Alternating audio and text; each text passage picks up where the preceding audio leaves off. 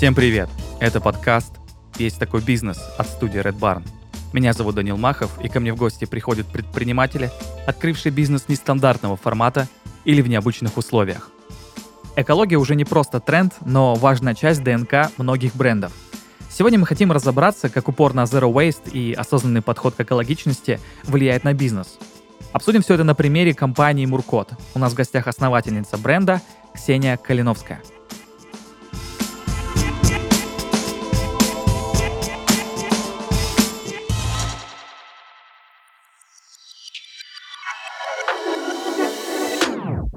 Ксения, здравствуйте.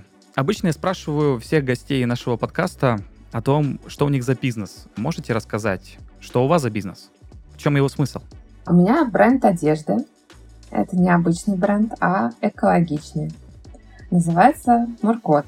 Да, ну, как я понимаю, это бренд одежды для женщин исключительно. Не совсем так. У нас есть и женская одежда, и мужская тоже. Да, а вы можете сказать, чем вообще ваш бренд одежды, ну, по вашему мнению, отличается от остальных? Во-первых, конечно же, он отличается экологичностью, потому что эта повестка сейчас не слишком популярна среди российских бизнесов, и бренды, которые это делают уже сейчас, являются такими инноваторами и первопроходцами. Во-вторых, естественно, помимо экологичности у нас есть много всего классного. Прежде всего мы делаем одежду, которая должна быть модной, красивой, дарить приятные ощущения и приятные эмоции. Мы вкладываем в одежду очень большой смысл. Мы верим в том, что вещи — это больше, чем просто вещи.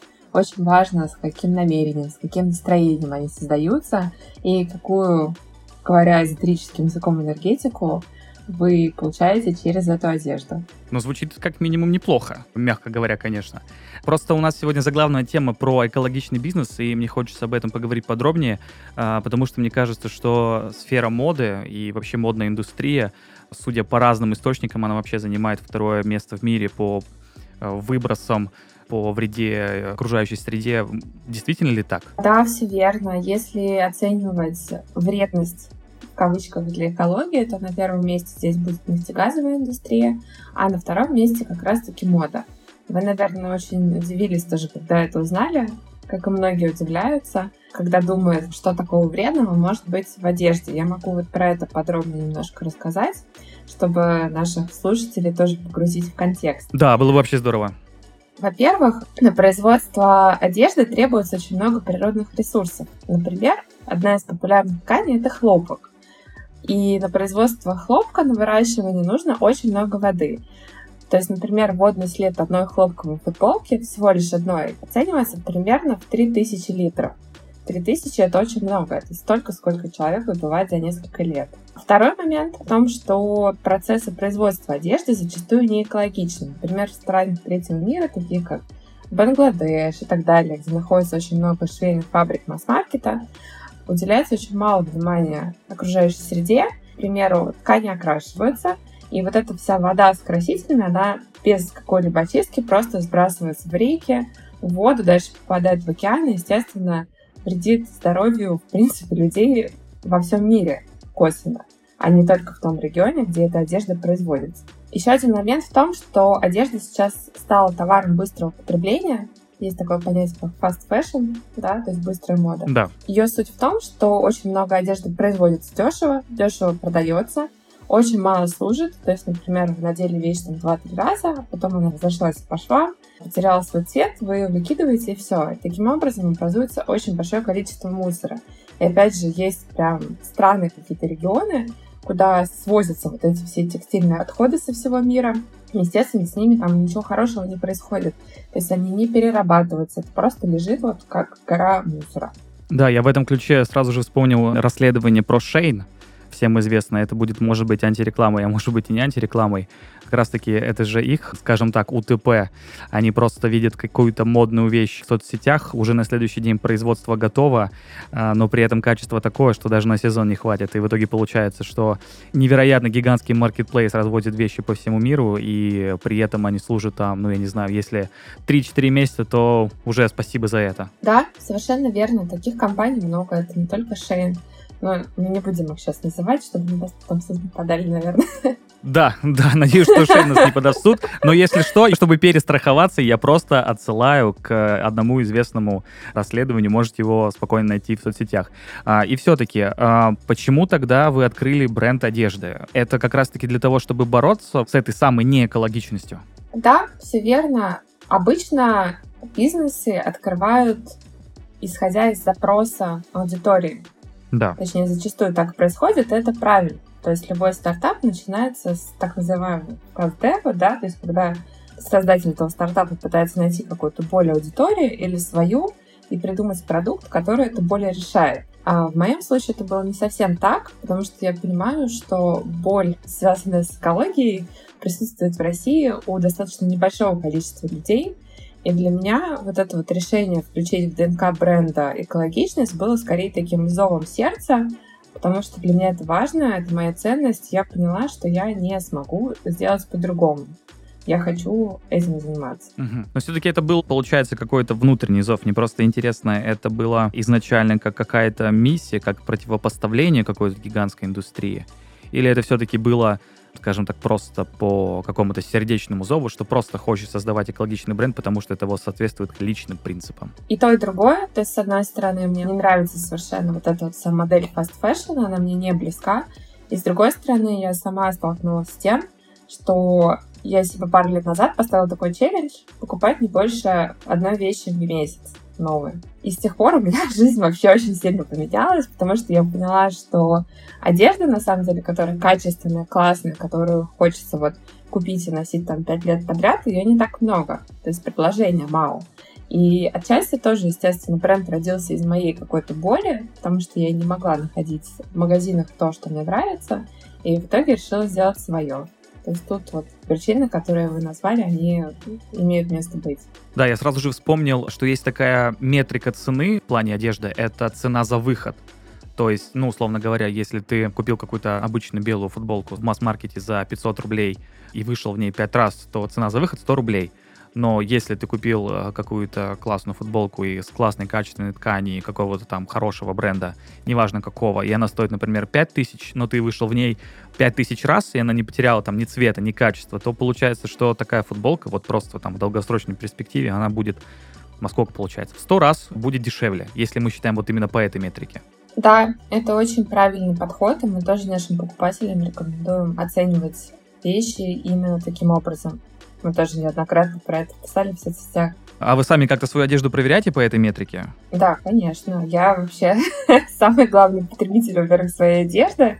И мы ничего не выпускаем, если предварительно не протестируем. Естественно, тесты включают не только то, что это носит человек, а то, что, например, ткань стирается там 20 раз подряд, и мы смотрим, что с ней происходит. Ого. Ну, а вы вообще как-то сравнивали с какими-то, может быть, другими брендами или конкурентами, делали какие-то вот просто сравнения? Это мне просто интересно, как изнутри работает вот это тестирование одежды, потому что, мне кажется, это очень интересно именно вот для локальных брендов, то есть не для масс-маркета. Здесь не буду давать советов каких-то конкретных.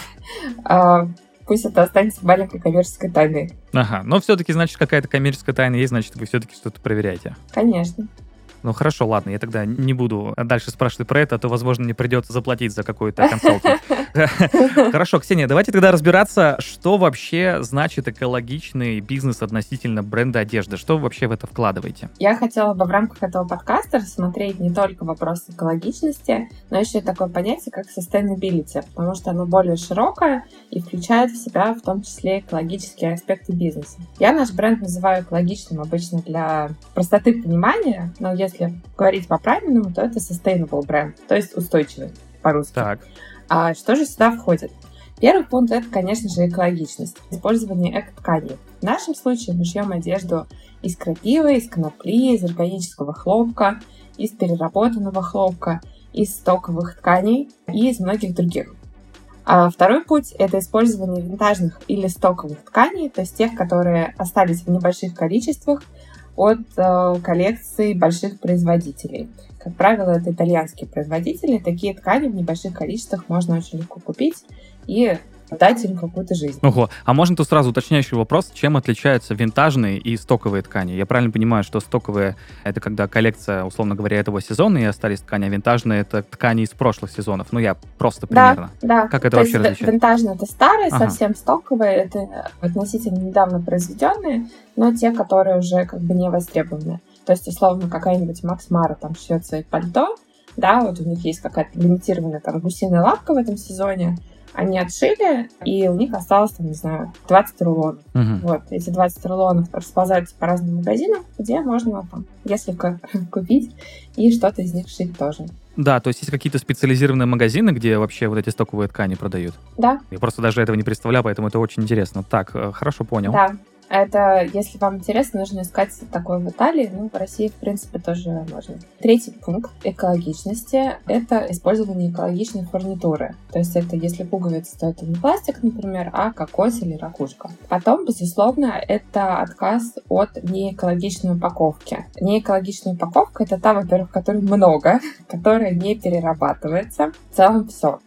Ну и последний такой пункт — это наличие экологичных сертификатов на ткани и на продукцию. Сертификаты на ткани, как правило, в российских реалиях предоставляет фабрика. Это может быть сертификат ГОЦ да, на органические ткани, это может быть сертификат Экотекс или какой-то другой. Саму продукцию в России сертифицирует система листов жизни. Стандарт в отношении одежды был придуман там совсем недавно. У нас, например, пока что нет этого сертификата, но мы планируем его получить. Мы поговорили про экологичность. Это такой первый и самый очевидный признак sustainable или устойчивого бренда. А второй пункт, который я хотела бы назвать тоже очень важный, это zero waste, то есть стремление к тому, чтобы оставлять за собой ноль отходов. А Что это может быть в случае бренда одежды? Это может быть специальная технология «Раскрой без выпадов». Это может быть так называемый циклический дизайн. Это может быть изготовление изделий из мономатериала, который легко будет переработать. Это, безусловно, отказ от лишней упаковки. Это раздельный сбор отходов на производстве. И это различные решения для увеличения длительности использования этой вещи. Также к Zero Waste относятся различные инициативы, когда бренд принимает вещи обратно на переработку или на повторную реализацию. Мгм. А, Что-то есть еще в плане устойчивости? Да, конечно, еще есть такой признак, как этичность, то есть этичность по отношению к животным, отказ от кожи и так далее. А, Это этичность, безусловно, к людям, то есть когда люди на производстве получают достойные зарплаты. Это поддержка локальной экономики. И для устойчивого бренда еще важен такой пункт, как прозрачность. То есть, чтобы потребитель мог легко и прозрачно узнать всю необходимую информацию про ваш продукт и компанию. Например, про то, что у вас есть сертификаты. То есть их принято выкладывать на сайт, если есть какие-то органические сертификаты. В случае ведения соцсетей принято, чтобы бренд вписал цену своего изделия под постом, и не было вот этих всех историй, цену отправим в директ. Ссылочки в Да, директ, Ссылочки да-да-да. в директ, вот это, да, не про устойчивый бренд. В целом это все. Здесь можно еще очень долго рассказывать и раскрывать каждый пункт, но мы так здесь засядем еще на, на пару часов, поэтому предлагаю двигаться дальше.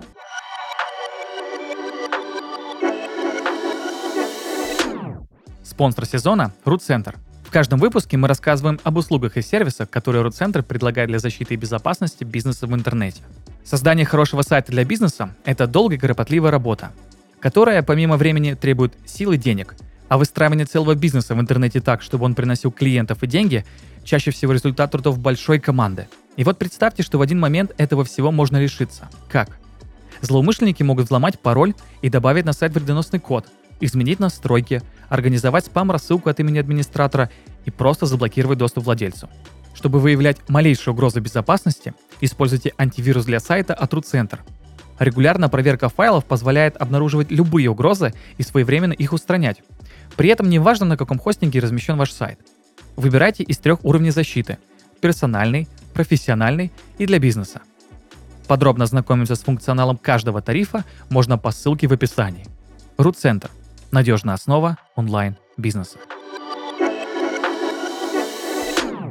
Я бы хотел вернуться сначала к экологичности. Да, конечно. Да, и вы сказали, что вот есть определенные эко-ткани. Такой, собственно, вопрос. А откуда вы их берете? То есть я правильно понимаю, что есть какой-то рынок поставщиков или что-то в этом духе? Откуда вы берете а, коноплю, как бы это ни звучало, или крапиву? Ну, конопля, кстати, производится в России. Мы для сейчас такую пометочку со звездочкой сделаем, что это техническая конопля, которая Техническая, да, да, не какая-то другая. Которая не является наркотическим средством. Да, у нас в России есть, э, кстати, компании, которые производят и косметику из конопли, и семечки, которые вот в еду употребляются, и ткани в том числе. К сожалению, в России сейчас не так много производителей ткани, даже обычно, не говоря уж об экологичных. Если говорить о экологичных тканях, то в основном это зарубежные поставщики. То есть это Европа, это Китай, это в случае органического хлопка это может быть Узбекистан, Турция и так далее. Мне просто интересно, а как вы ищете этих поставщиков? А, потому что я понимаю, что, наверное, здесь могут быть несколько уровней, наверное, могут быть какие-то вот отдельные локальные производители, наверное, есть какие-то дистрибьюторы или что-то в этом духе. А, мне просто интересно, как вы вот оцениваете, какой поставщик, на ваш взгляд, экологичный, а какой нет? Смотрим на сертификаты. А, то есть все по сертификатам. сертификат есть, то все окей. Да, мы смотрим на сертификаты. Есть э, какие-то ткани, которые априори ну, экологичные, то есть, например, переработанный хлопок. Вряд ли какой-то поставщик будет под видом переработанного хлопка продавать обычный, во-первых, потому что это будет визуально сразу понятно, да, во-вторых, как правило, это достаточно уважаемые компании и бренды, которые известны, в общем-то, по всему миру. Ну, то есть я правильно понимаю, что в мире просто существуют какие-то организации, компании, которые, в принципе, занимаются вот, ну, то есть это их профиль выпускать органическую ткань. Да, есть прям поставщики, которые на этом специализируются, есть производители, которые на этом специализируются. Как искать? Ну, здесь как бы окей, Google, окей, Яндекс. Э... А, все так просто, все да. так просто. Я думал, что это какие-то тайные знания, которые обычно передают а, в каких-то кулуарах, я не знаю, каких-то там а, менторских сессий или что-то в этом духе. Мне просто очень интересно, потому что как бы я в этой сфере вообще ну, ничего о ней не знаю, мне интересно, как это все изнутри происходит. Но если Google, то хорошо. Google, да. Но еще никто не отменял, естественно, выставки ткани. Они проходят и в России, и зарубежных выставок много есть. Там, конечно, есть тоже свои секретики, которые передаются в кулуарах. вот. Ну, это Но... само собой, да. Про них я спрашивать не буду, я уже понял, да, да. что это закрытая коммерческая тайна. Что это за ярмарки, что это за выставки? А, они часто проходят у нас в России? Да, в России много выставок текстильных. Опять же, окей, Google, можете легко их найти. Там, как правило, большинство поставщиков э, обычные, скажем так, не эко, но экологичные варианты тоже можно найти. То есть с каждой выставки минимум где-то 5 поставщиков мы обычно уносим с собой. Ксения, а вы сами все ткани выбираете? Или у вас есть просто определенный человек, которым этим занят? Потому что я предполагаю, что, наверное, когда вы только начинали свой бренд, э, вы все делали сами. А как сейчас обстоят дела? Да, конечно, у меня есть специальные обученные люди, которые этим занимаются. У нас есть э, человек в команде, который отвечает за производство, то есть за работу с фабриками, за подбор тканей и так далее. И есть человек-дизайнер, э, и они оба отвечают за подбор таких материалов. Ну, ну, если честно, даже не подозревал, что могут быть, в принципе, такие должности. Тогда я еще хотел спросить э, немножко про само производство, про создание модели, про пошив. Как здесь у вас обстоят дела? Как вы настроили вот это экологичное производство? Можете немножко рассказать? Ну, естественно, без коммерческой тайны. На данный момент у нас нет своего производства. Мы работаем с контрактными производствами. Это значит, что мы передаем фабрике свой э, дизайн, свою ткань, приходим к ним, и они просто выполняют работы по отшиву. У нас есть несколько фабрик, с которыми мы постоянно сотрудничаем, и они хорошо для нас шьют. Естественно, в такой ситуации мы не можем на 200% контролировать все, что происходит там, но мы стараемся делать все, что в наших силах. В наших силах, во-первых, контролировать, чтобы изделия краились максимально без выпадов, то есть чтобы не оставалось каких-то странных кусков ткани, которые потом невозможно использовать, да. Применимы. Да. Как еще мы работаем с остатками? Естественно, какие-то куски ткани все равно остаются. Самые мелкие из них отправляются на переработку, но это, в принципе, как бы должно так происходить по закону. А более крупные куски мы сохраняем и стараемся шить из них какие-то небольшие изделия. То есть это маски для сна у нас, резиночки, мешочки, такие, в которые мы иногда упаковываем заказы, иногда для каких-то других целей используем, продаем. Второй момент, то, что у нас есть э, раздельный сбор отходов, да, то есть, условно говоря, вот вещь шьется по лекалу. Лекало — выкройка, распечатанная на бумаге. После использования это во-первых, мы сохраняем, а бумажку, которая там осталась при вырезании, мы тоже стараемся сдать на переработку. И вот есть много таких маленьких пунктов, которые мы стараемся контролировать, чтобы производство было более экологичным. А я тут еще хотел спросить, вы как-то общаетесь э, со своими клиентами чтобы если вдруг э, одежда пришла в негодность, там, может быть, порвалась, или, может быть, просто они хотят ее сдавать, чтобы они относили к вам или на переработку? Раньше у нас в шоуруме стоял бокс для переработки, и мы очень э, поощряли наших покупателей пользоваться и дарили даже небольшую скидку, если они приносят какие-то любые свои вещи на переработку туда, то мы им давали небольшую скидку на покупку новых. Угу. То, что касается качества и как вы сказали? Про то, что если вдруг э, одежда порвалась, или, возможно, просто человек решил, что э, ему эта одежда надоела, или, может быть, с ней что-то случилось, общаетесь вы с тем, чтобы вот э, ваши модели возвращали вам обратно, чтобы вы их на переработку отправляли? На данный момент у нас нет такой собственной программы, но мы всячески поощряем э, наших покупателей это делать. И в наших соцсетях можно увидеть множество постов о том, что мы всегда рекомендуем любую одежду, и нашу, и не нашу, после использования сдавать на переработку, или если она надоела, то отдать подруге, в общем, сделать как-то, чтобы вещь обрела вторую жизнь. У нас есть целый такой чек-лист очень большой, который называется «Экологичный гардероб», wow. который мы дарим каждому человеку, который на нас подписывается в соцсетях. Вы, кстати, тоже можете это сделать и получить его. Минутка рекламной паузы. Да, это уже какой-то клиентский да. сервис начинается. Супер, супер, нет, это здорово. Да, в соцсетях мы называемся Муркод. Можете нам написать, что хочу чек-лист, мы вам его с удовольствием пришлем скажем так, подарок нашему миру и нашим покупателям. Да, здорово. А я еще хотел поговорить о Zero Waste, потому что вы немножко уже о нем рассказали, но все-таки хотелось бы подробнее. Какие вот шаги вы принимаете к тому, чтобы как раз-таки сохранить или достичь этой нулевой отметки? В принципе, мы соблюдаем все шаги, которые я перечислила, когда рассказывала про Zero Waste. Во-первых, мы изготавливаем большинство наших изделий из мономатериала. Поясню, почему так. Когда вы сдаете вещь на переработку, ее можно переработать только если она состоит, например, из 95% хлопок, 5% эластан, то есть содержание какого-то второго волокна должно быть не больше 5 или 10%. Иначе эта вещь не пригодна к переработке, и она просто отправится на свалку. Поэтому мы изначально выбираем такие ткани, которые состоят, например, из 100% хлопка, из 100% крапивы, и так далее. Ого, я вообще не слышал об этом факте, что должно быть больше 90%.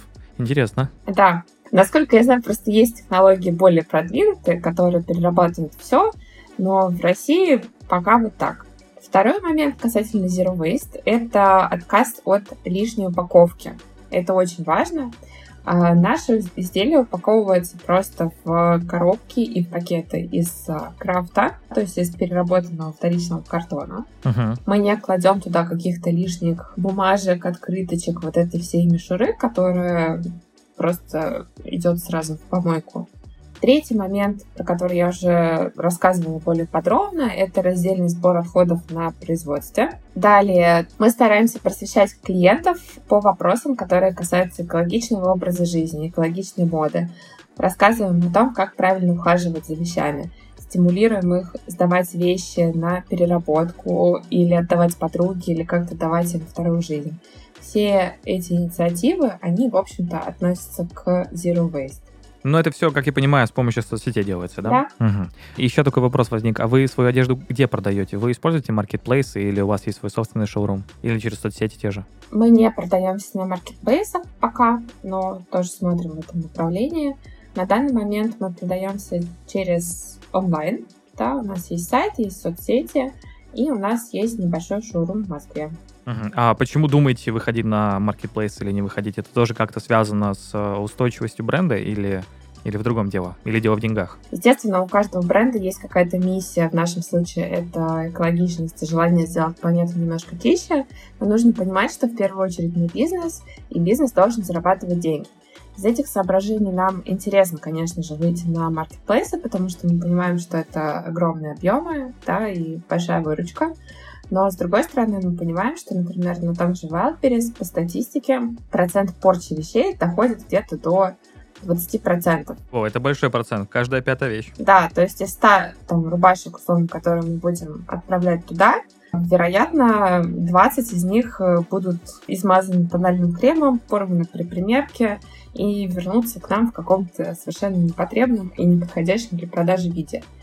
Это самый главный фактор, который нас останавливает от выхода на маркетплейсы, во всяком случае на Wildberries. Про другие маркетплейсы мы сейчас думаем и прорабатываем этот вопрос. Да, просто насколько я знаю, есть достаточно много маркетплейсов, на котором исключительно российские бренды одежды. Мне поэтому вот стало интересно, работаете вы с гигантами, ну их, наверное, сейчас три, это там Яндекс Маркет, Wildberries и Озон, но помимо них еще есть там, ну, десяток по крайней мере, точно каких-то вот таких локальных маркетплейсов именно для одежды? Да, мы работаем, конечно же, с маленькими локальными маркетплейсами, но там по деньгам они не приносят такого большого выхлопа, естественно, как гиганты принести. Угу. Ну, это понятно, что размеры аудитории немножко разные. А, хорошо, я, кстати, совсем забыл спросить э, про мощности производства. Вы можете примерно сказать, сколько единиц одежды вы каждый месяц производите и сколько продаете? Ну, хотя бы какие-то средние цифры, просто чтобы мы понимали объемы. Я могу сказать, что мы производим изделия сотнями, не тысячами, но и не десятками. Ну, что-то среднее между очень локальным и очень большим, я понял. Да. Да. А, еще мне кажется, что очень важная вещь, про которую нам, точнее, про которую мне, по крайней мере, очень хочется поговорить, это вообще про восприятие экологичности у нас в стране. Вот мы начали с этого разговор, что вроде бы как бы у нас в стране не очень к этому относится. Вот насколько я помню, лет, может быть, 5-8 назад э, слово экологичность вообще в любых марках одежды это было что-то, ну вот, странное, непонятное и скорее казалось каким-то вот наигранным УТП. Как считаете, сейчас это изменилось? Сейчас действительно просто стало больше людей, которые вот э, не просто так выбирают одежду, скажем так? Да, конечно, и этому способствует в том числе и то, что появляются такие бренды, как наш, ну, не такие, конечно, как наш, но в целом экологичные бренды, и начинают просвещать аудиторию в этих вопросах. То есть аудитория становится более осознанной в вопросах экологии.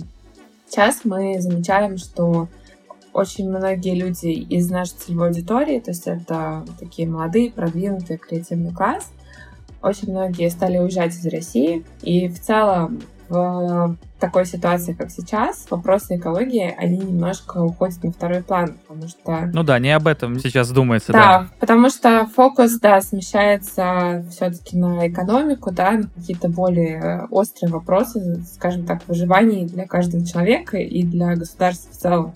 Я недавно была на конференции «Комсомольской правды», как раз-таки вот практически целый день обсуждалась только вот эта тема, возможно ли вообще держать фокус на экологии, когда в центре внимания находится экономика. Поэтому сейчас, да, мы наблюдаем какой-то такой спад небольшой внимания к этой повестке, но мы уверены все равно, что делаем правильное дело, и мы будем продолжать его делать, несмотря ни на что. А, мне кажется, это супер классный настрой. Раз уж мы начали говорить немножко про аудиторию, и я правильно понял, что у вас есть какой-то прям рисунок, что это за люди, которые любят ваш бренд? Можете о них рассказать подробнее? Давайте я буду рассказывать не конкретно про наш бренд, потому что у нас все-таки есть другие вещи в ДНК помимо экологичности. Я могу рассказать в целом какие люди в России заинтересованы в экологической повестке. Да, отлично вообще. Здесь это не мое мнение, это, например, данные РБК, что экологическая повестка наиболее интересна людям, которые рождены с примерно, кажется, с 90 по 98 О, год. миллениалы. То есть сейчас... Я попал, Конечно, я попал да. в этот список. Да, да. То есть сейчас им где-то 25-33-34 года, и по большей части это женщины потому что все-таки мы живем в патриархате, и женщины чаще мужчин в России занимаются домашним хозяйством, то есть ходят в магазин, изучают составы, выбирают упаковку и так далее. И часто женщины начинают интересоваться экологией и стремлением выбрать самые лучшие и безопасные продукты для своих детей, потому что все-таки женщины в России по большей части заботиться о детях, а не мужчины. Если говорить про портрет покупателей эко-бренда в России, то это женщина, миллениал, как вы сказали. Просто вы еще, когда сказали, что очень многие уехали, упомянули, что это какой-то креативный класс. Мне поэтому стало интересно, проводили вы там исследования или просто вы э, общаетесь э, со своей аудиторией, понимаете плюс-минус, где они работают, чем занимаются? Ну, потому что, на мой взгляд, скажем так, э, потреблять э, экологичные бренды — это все-таки более осознанный подход к покупкам, потому что обычно люди об этом действительно не задумываются. Это уже какой-то новый уровень осознанности может быть. Без всякого оскорбления к людям, которым нет дела до экологичности. Тут, мне кажется, никаких оскорблений. Да, вы правы, что это более осознанная аудитория, но нужно понимать, что покупатели нашего бренда — это не только экологисты, далеко не только они.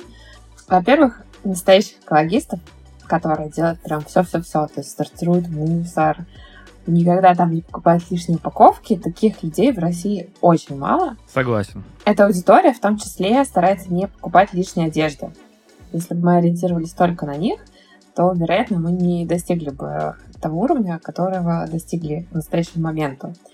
А, поэтому наш продукт, он скорее для человека, которому в целом эта тема не безразлична, да, то есть ему не безразличен мир вокруг и что-то большее, чем он, да, то есть как, по-моему, не знаю, кажется, то ли Варламов, то ли Лебедев как-то рассказывал в каком-то интервью, что вот особенность российского менталитета — это смотреть только до порога своего дома, и когда ты начинаешь смотреть, а что происходит за порогом, да, еще на лестничной клетке, в подъезде, там, около дома и так далее, у тебя, это значит, что у тебя повысилась какая-то осознанность. Вот нам в целом интересны люди, у которых вот эта вот осознанность, она повышена, то есть которые смотрят чуть дальше, чем их личные интересы, и им приятно думать о том, что, выбирая нашу вещь, вместо вещи из масс-маркета, они делают что-то хорошее для природы.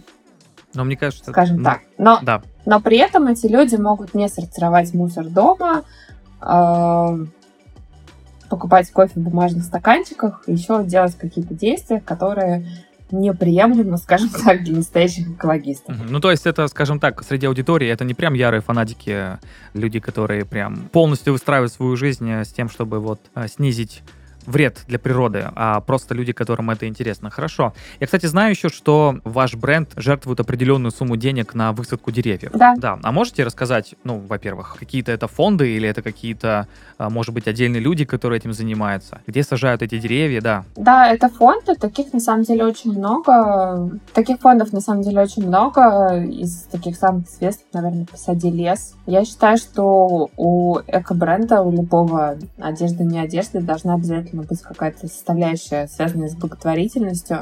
И есть прекрасный пример. Например, я знаю бренд купальников, который купальников из переработанных рыболовных сетей, которые жертвуют деньги на спасение океана. Это прекрасная инициатива. Круто, круто. Да, и таких примеров я знаю много. Мне кажется, что это очень круто, когда бренд это делает. Ну, это я хотел спросить к тому, вы знаете, где вообще сажают лес, на который вы пожертвовали? Просто интересно, где в России это место, может быть, не в России даже. Да, конечно, знаю, это в России. Так, а где? где? Куда можно уже покупать билеты, чтобы погулять?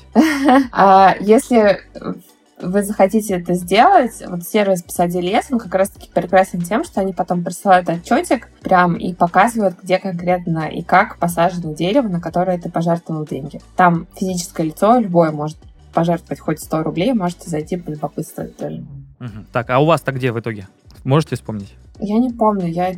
Да, ну, в общем, они где-то есть, но у нас в России. Где-то они есть, я, я не помню, да, в России. Да, хорошо. Просто мне стало интересно, знаете или не знаете. Я не вникаю, да, в такие детали, не знаю, честно говоря. Да, хорошо. А, Ксения, мы с вами уже больше 30 минут разговариваем. Очень интересная тема, и я, наверное, хотел бы ее закончить последним вопросом. Он такой очень философский.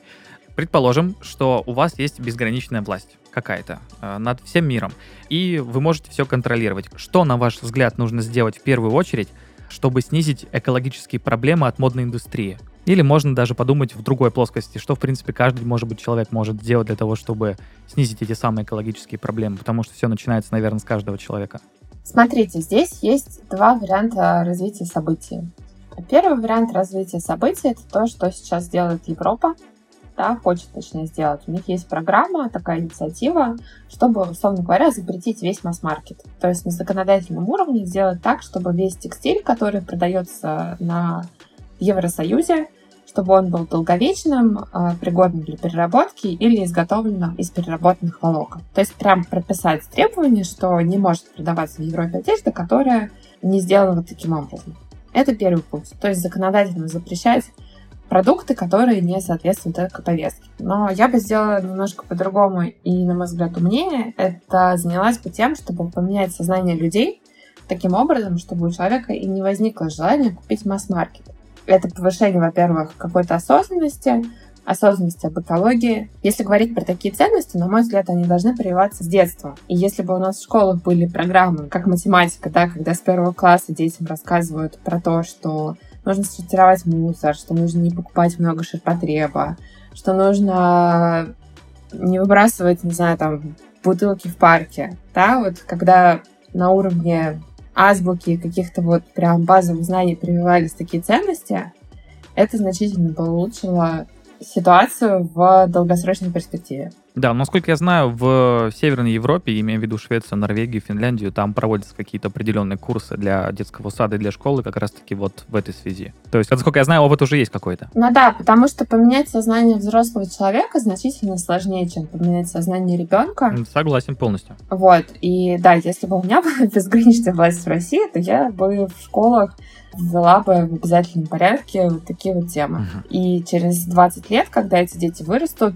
то все мы станем лучше жить. На этой супер оптимистичной ноте про то, что мы будем лучше жить через 20 лет, да, по крайней мере в фантазиях, я предлагаю закончить наш подкаст. Э, Ксения, спасибо большое, что пришли к нам. Было очень интересно поговорить про экологию. Уверен, что мы обсудили далеко не все, что можно здесь обсудить, но самое главное, мы показали, что в России тоже есть бренды, которые об экологии думают, а, особенно в такой индустрии, как модная, с которой судя по всему, тоже есть какие-то проблемы. Спасибо большое, что уделили время и пришли к нам. Благодарю всех. Мне тоже было очень интересно поучаствовать в подкасте. Я тоже хочу э, нести добро везде, чтобы как можно больше людей об этом узнавали. Поэтому очень рада приглашению. Спасибо вам. Хорошего дня. Всем пока. Всем пока.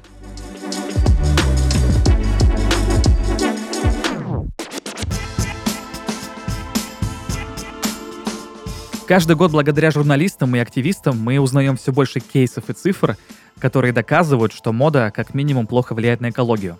Но, с другой стороны, мы видим сдвиг. Все больше брендов идут по пути осознанного производства.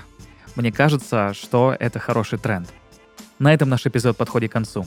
Ставьте лайки на всех платформах, комментируйте и делитесь с друзьями. Всем пока!